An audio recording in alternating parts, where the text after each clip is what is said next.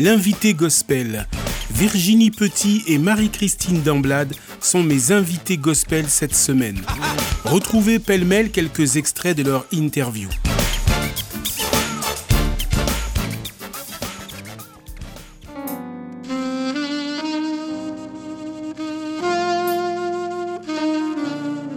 Alors, je vais parler d'Evoudi puisque tu m'as connu à cette époque-là. Evoudi a commencé en 1994, donc ça remonte quand même. Oui, ça a été euh, un des groupes où j'ai euh, le plus évolué, euh, on va dire, de manière pérenne. sous la direction de Andrea Banana. Et, c'est vrai que c'est lui qui, en fin de compte, lancé le groupe Evoudi. Un Gospel News, alors euh, c'est parti pour faire euh, connaître un peu plus le gospel francophone. On parle toujours de ce qui se fait à l'international. Essayons de faire quelque chose aussi pour ce qui nous entoure. Et donc sur cette page, effectivement, on essaye de parler de tous ces artistes qui sont dans le milieu francophone.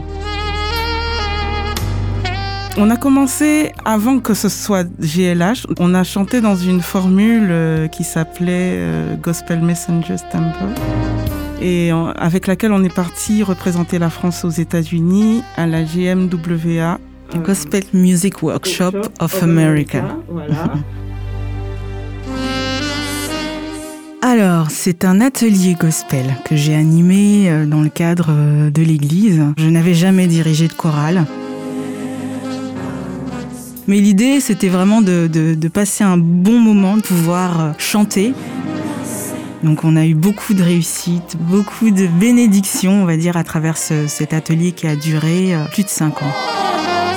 On a commencé à cinq personnes, on, on est monté jusqu'à 30 choristes.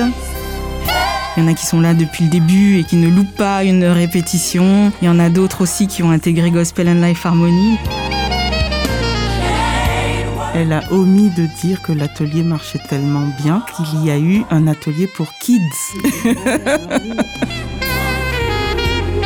L'atelier Gospel Kids.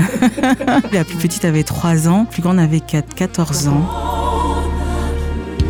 C'est un peu de l'éveil musical, mais avec euh, de la musique gospel. L'invité gospel, du lundi au vendredi, à 11h30, 16h30 et 21h en DAP+, à Paris et Marseille, en ligne et podcast sur opradio.fr.